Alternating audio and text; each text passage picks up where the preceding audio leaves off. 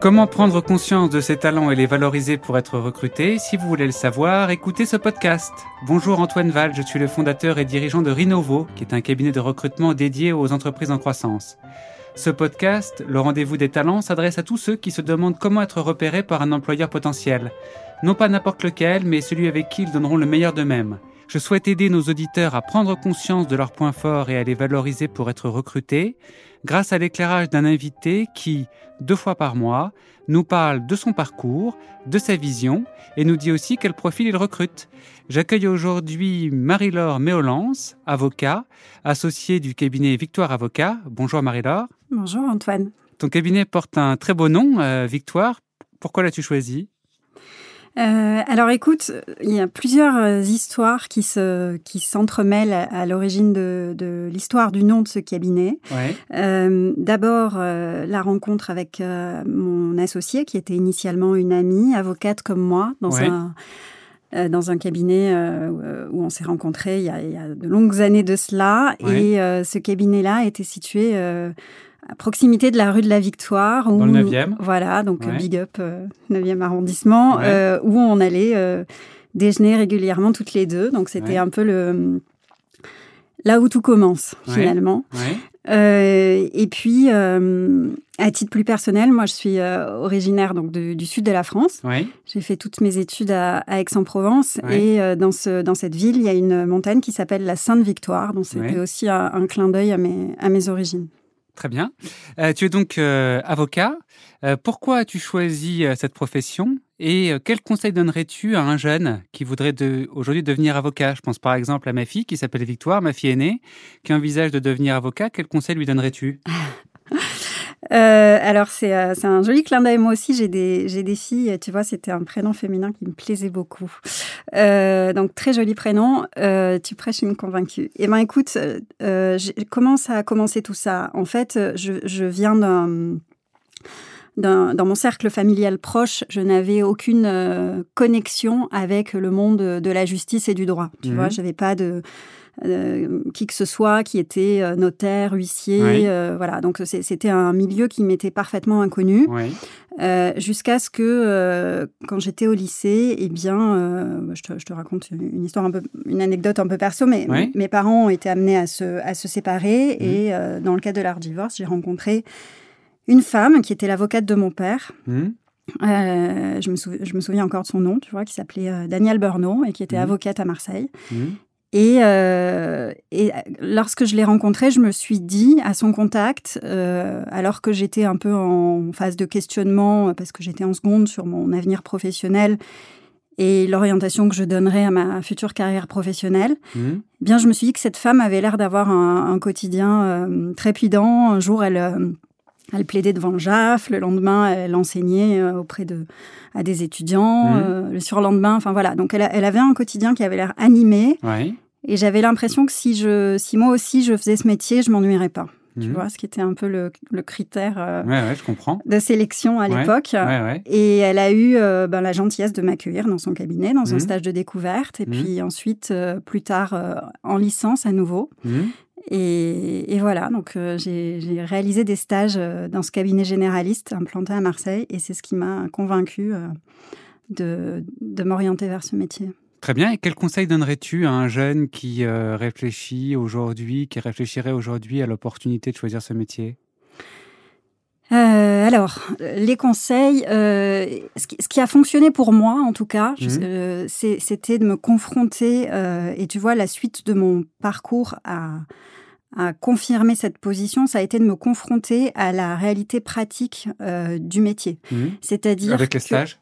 Eh ben, tu vois, typiquement, euh, donc j'ai d'abord commencé par euh, faire un DEA de, droit de la santé, un peu sous la pression familiale parce que je, donc mes parents sont tous les deux fonctionnaires et je viens d'un cercle où il y avait plusieurs personnes qui étaient directeurs d'hôpitaux ou d'établissements de santé.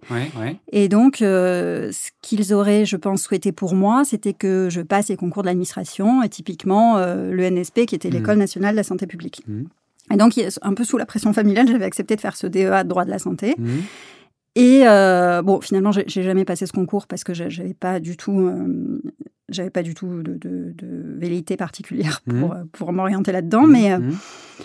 En réalité, après ce DEA, j'ai euh, réalisé un stage en cabinet d'avocat, donc parce que j'étais convaincue que c'était ce métier-là que je voulais faire. Mhm. Et euh, la mise en application de ces enseignements euh, universitaires Mhm. ne m'a pas convaincue. Donc, je me suis confrontée à la réalité du métier après avoir reçu les enseignements Ouais. théoriques. Ouais. Quand je l'ai essayé de les mettre en œuvre de manière pratique, eh ben, il y a une forme de déconvenue, en fait, parce que, euh, parce que finalement, euh, tu vois, euh, ça restait de l'indemnisation du préjudice corporel, Mhm. ça restait... euh, euh, voilà, euh, indemnisé par poste de, de préjudice, le, le- ce, qui, ce qui avait été souffert par le client. Mhm. Et, et finalement, je j'ai pas, voilà, j'ai pas trouvé, je sais pas, de motivation suffisante pour poursuivre dans cette voie. Mhm. Et ce qui fait que suite à cela, j'ai fait un stage à nouveau dans un cabinet qui cette fois était euh, plus généraliste Mhm. où j'ai découvert le droit social. Donc tu vois, euh, c'est un peu pompeux de donner des conseils, mais en tout cas, ce qui a fonctionné avec moi, c'était de me confronter, euh, de, de multiplier les stages, aussi bien sur le, le stage suite à ce DEA, Mhm. qui a été une déconvenue, mais Mhm. ensuite un stage dans un autre cabinet, généraliste cette fois, où là j'ai découvert le droit social et où je me suis dit, ok, donc en fait c'est ça, euh, parce que c'est un droit vivant, parce qu'il y a des évolutions euh, de jurisprudence perpétuelle, Mhm. que les textes bougent en permanence et puis parce qu'il y a de il y a de l'humain en fait tu vois il y a des histoires de salariés d'employeurs et que c'est et que c'est vivant tout simplement donc euh, la confrontation euh, enfin multiplier les stages c'est pour moi le je pense le meilleur conseil qu'on peut donner au- à un étudiant qui voudrait embrasser cette profession ou une autre euh, du reste Très bien. Euh, donc toi, tu as fait des stages, puis euh, raconte-nous un peu quel a été ton parcours après l'obtention du, du CAPA. euh, Qu'est-ce que tu as fait? Euh, alors, qu'est-ce que j'ai fait? Ben, En fait, j'ai- été euh, collaboratrice Oui. dans plusieurs cabinets, Oui. euh, dans des cabinets qui étaient orientés dans la défense des, des intérêts des employeurs Oui. pendant plusieurs années, aussi bien du conseil que du contentieux. Mhm. Et puis ensuite, j'ai intégré un cabinet qui était spécialisé dans la défense des cadres et des dirigeants. Et donc, à ce moment-là, je suis passée un petit peu de l'autre côté et je, et je me suis mise à apprendre euh, aussi euh, ce métier, qui est Mhm. un métier différent de la défense de- des employeurs, en fait. Mhm. Et, euh, et, et voilà. Et donc, j'ai intégré ce cabinet pendant plusieurs années où je n'ai, où je n'ai fait que ça. Mais en tout état de cause, j'ai toujours exercé en, en droit, en droit du travail, en droit social. Très bien. Et à un moment, tu t'es mis à ton compte, donc au sein du cabinet Victoire Avocat. Oui. Ça, c'était quand? Alors, c'était euh, huit ans après euh, ma prestation de serment. D'accord, Tu vois, il m'a fallu euh, un certain nombre d'années pour normal, me sentir légitime. Ouais, ouais, C'est ouais. normal. C'est un, Ouais. un apprentissage. ouais, Donc, au, au bout de huit ans de collaboration, tu t'es lancé exactement. et tu as choisi de le faire avec d'autres. Et j'ai choisi de le faire avec Sarah, euh, Mhm. avec qui je te, je te- tu vois, je- je- que j'ai rencontré en 2012, je Mhm. crois. Euh, on était collaboratrices toutes les deux à l'époque. On a Mhm. continué à se forger une expérience dans nos domaines d'intervention respectifs. Qu'est-ce qu'elle fait, Sarah? Alors Sarah, elle fait euh, du. Alors initialement, elle faisait du droit bancaire. Aujourd'hui, elle fait beaucoup de droit de la franchise. Oui. Euh, voilà, elle fait des baux aussi, des baux commerciaux. Elle Donc, il n'y a pas de complémentarité évidente entre vos activités? Oh oui, quand même, parce que tu vois, sur les sujets de franchise, par exemple, il y a aussi régulièrement des, des Ah Oui, problématiques hélas. en droit Ouais. social. Oui, oui, donc c'est des activités qui sont quand même assez Plus complémentaires. complémentaire que ce que je pensais. oui. Voilà, mais, euh, mais surtout, en fait, c'était aussi une dynamique qu'on mettait en place Mhm. toutes les deux, euh, parce que on, partait euh, toutes les deux, dans cette- on, on se lançait ensemble dans cette aventure, et c'était extrêmement stimulant de le faire avec elle, et puis c'était un vrai coup de foudre amical quoi qu'on a vécu toutes les deux, et euh, on s'est on s'est connus euh, dans le milieu professionnel, mais, mais très vite, on s'est trouvé beaucoup de points communs et on a, on a cultivé cette histoire d'amitié pendant plusieurs années. Et un jour, elle m'a dit, mais en fait, euh, moi, je, j'ai envie de me lancer, là, c'est le moment pour Mhm. moi. Est-ce que tu veux le faire avec moi? Et en fait, on s'est pas tellement posé la question. Quoi. D'accord. Très longtemps, Vous, en tout vous cas. êtes, euh, Mm. vous êtes lancés euh, l'une et l'autre dans, dans l'aventure. Euh, combien êtes-vous aujourd'hui dans le cabinet? Alors, aujourd'hui, on est donc euh, trois associés, on a euh, quatre collaboratrices, Oui. euh, on a un alternant et on a un élève avocat et une stagiaire. Donc, on est, on est une petite dizaine. Ok. Et en droit social, combien as-tu de collaborateurs directs? Et en droit social, j'ai deux collaboratrices Et directes. quelles sont tes attentes vis-à-vis d'elles?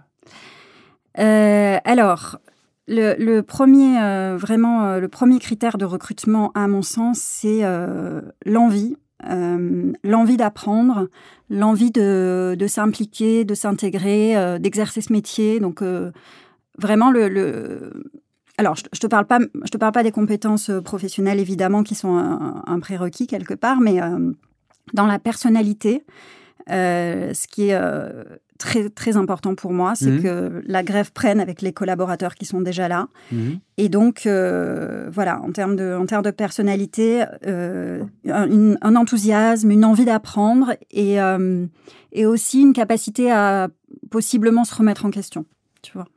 Je vois. Je pense que c'est un peu les... Si je dois identifier des critères qui me paraissent importants, c'est ceux-là que je te citerai en premier. D'accord.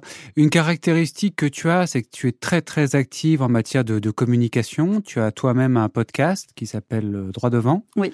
Euh, tu es active sur Instagram, tu es active sur LinkedIn, tu fais des formations. Pourquoi est-ce que tu fais tout ça?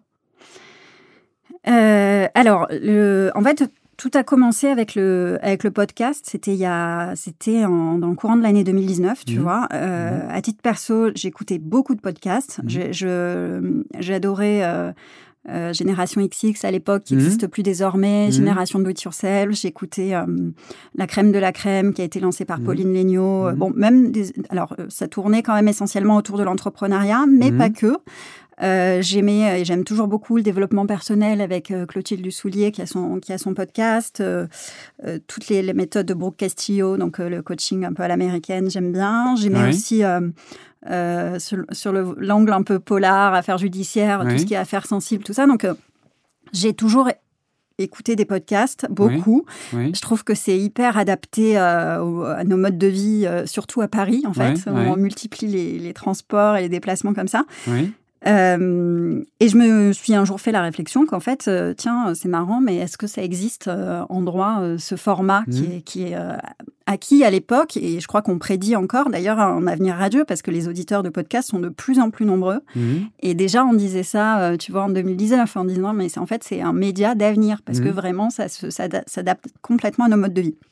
Et bref, donc je, je regardais s'il existait des podcasts monté, enfin lancé par des avocats, ce qui n'était pas le cas à l'époque, excepté euh, par euh, Karine Deluca, qui avait monté mhm. donc euh, son podcast en droit de la famille mhm. et qui était un peu la seule, il me semble à l'époque, à s'être lancée dans l'aventure. Donc je l'ai appelée tout simplement mhm. et avec beaucoup de gentillesse, elle m'a elle m'a renseigné sur ben, la charge de travail que ça nécessitait de sa part, comment elle s'y prenait pour enregistrer ses épisodes, enfin tu vois tout, tout un tas de tips qu'elle m'a donné. Oui. Et donc, euh, tout ça pour te dire que j'ai mis un pied dans, l'engrenage de, du podcast avec euh, l'utilisation que j'en faisais à titre personnel. Mmh.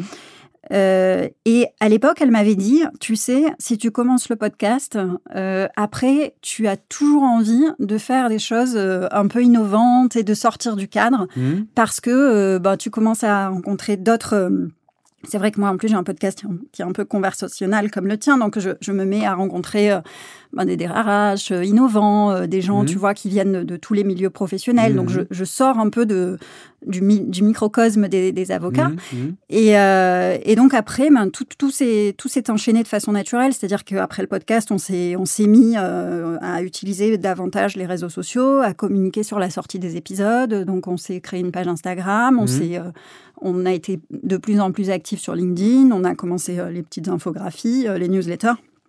Donc voilà, tout ça s'est enchaîné de manière assez fluide et je, et je pense que tout, on peut dire que tout a démarré plus ou moins avec le podcast. D'accord, d'accord. Voilà, le début de cette aventure digitale, c'était un peu ce, c'était un peu ça en fait. Très bien. Il y a une dimension quand même aussi didactique, non, dans, dans ton activité? Tu cherches aussi à, à renseigner tes auditeurs sur euh, les sujets intéressants pour eux dans leur quotidien? Alors oui, c'est complètement euh, l'idée en fait du podcast. C'est vraiment, tu vois, euh, la mission qu'on se fixe, c'est un peu de, rendre le droit du travail accessible sans euh, faire de snobisme juridique et avec des mots simples. l'idée, c'est de, de, constater qu'il y a un, défaut d'information des justiciables et d'essayer de donner des informations fiables dans, sous, des, sous des pastilles, tu vois. De, ben, le podcast, typiquement, s'adresse au cadre. Mmh. Et donc, c'est j'aide les cadres à faire face aux enjeux de leur carrière professionnelle par des conseils concrets sur des sujets sensibles. Donc, tu vois, quand tu pitches le, le truc, ben voilà, en quelques mots, c'est un peu l'idée. Euh, et c'est effectivement un média qui n'est destiné qu'aux cadres, même si après on a, on décline tout un tas d'autres supports, notamment la newsletter dont tu parlais, qui elle euh, s'adresse davantage aux entreprises. Est-ce que ça signifie que ta clientèle elle-même aujourd'hui est composée de cadres essentiellement? Non, pas du tout. C'est vraiment euh, une ventilation très équilibrée entre euh, les cadres, les entreprises et euh, aussi des CSE, enfin des, élus, des représentants du personnel avec lesquels on travaille aussi. je pense que vraiment, je, peux dire que j'ai à peu près 60% d'entreprises et puis le reste, c'est des, c'est des cadres et des, et des élus. Donc euh, c'est une ventilation qui est assez équilibrée et euh, c'est simplement que on a fait le constat que certains euh, canaux de communication fonctionnent mieux avec un certain type de population. Donc donc voilà, on fonctionne un peu comme ça, mais après il arrive qu'il y ait des épisodes du podcast qui soient peut-être moins brandés cadres. Voilà, donc ça, ça dépend. Ok, ok. En tout cas, tu t'adresses à cette population en particulier, mais, mais pas à cette population euh, seulement avec ce podcast. Euh, tu cherches à renseigner les justiciables. Est-ce que tu attends de tes collaborateurs euh, une implication dans ces sujets? Alors oui, tu vois, tout à l'heure on parlait d'envie, mmh. d'envie de, de, se remettre en question parfois, d'envie d'apprendre et, de curiosité. Mmh les collaborateurs qui ont intégré le cabinet euh, n'étaient pas euh, tous euh, enclins à cultiver leur présence sur les réseaux sociaux, enfin, ou en tout cas ne l'avaient pour certains jamais fait. Mmh. Et pour autant, ils s'y sont mis tous avec beaucoup d'enthousiasme. Donc, c'est pas, si tu veux, un critère déterminant dans les recrutements qu'on va lancer. Mmh. mais comme le postulat numéro un, c'est d'essayer de trouver des gens avec des personnalités ouvertes et curieuses, euh, ben, fatalement, en fait, euh, les gens qui nous rejoignent aiment bien s'y mettre. Après, c'est pas, euh, c'est pas forcément un passage obligé, mais on est tellement convaincus que c'est un peu la réalité du métier de demain. Mmh. C'est-à-dire que vraiment, comment, comment se développer, comment développer son activité sans faire de communication. Enfin, nous, je, sais que ça fonctionne concrètement comme ça chez Victoire Avocat. on a euh, des bénéfices qui découlent de cette, euh, de cette présence digitale. On, mmh. ne multiplie pas les efforts en ce sens euh, sans en tirer évidemment profit à un moment. Donc, mmh, bien sûr. Et puis, c'est un exercice intéressant, c'est-à-dire que ça permet de, sortir aussi un peu de ces dossiers, euh, de faire autre chose. Et euh, moi, c'est arrivé en plus dans un moment où, si tu veux, j'étais avocate depuis huit ans, donc il y avait ce challenge, l'entrepreneuriat, de monter un cabinet, de se lancer à son compte. Mais il y avait aussi euh, l'envie de se renouveler dans sa pratique. Tu vois, donc ça s'inscrivait dans une dynamique dans laquelle je suis encore aujourd'hui. Et c'est sûr que que c'est bien de, ben, de, partager ces challenges avec des gens qui, qui ont envie de peut-être peut-être en, partant, tu vois, peut-être from scratch, sans, sans, rien y connaître, mais finalement qui ont quand même envie d'apprendre. Et ça, c'est le, c'est un peu ce qu'on recherche, c'est les gens qu'on recrute chez Victoire. Est-ce que tu recrutes en ce moment? Oui, on hmm. recrute en ce moment. Donc euh, si euh, si euh, voilà des, études, des, jeunes, euh, des jeunes confrères nous écoutent aujourd'hui, ou des étudiants d'ailleurs, parce qu'on mmh. recrute aussi bien sur des collaborateurs que euh, sur des stages, mmh. sur des stagiaires, sur des alternants. Donc voilà, et pas seulement sur le social, du reste, sur l'e-sport qui est développé par Julien Lombard, sur le droit de la franchise avec Sarah. Donc voilà, on est très ouvert à toutes les, toutes les candidatures qu'on recevra. Excellent. Merci beaucoup, euh, Marie-Laure Méolan. Je rappelle que tu es avocat associé du cabinet Victoire Avocat.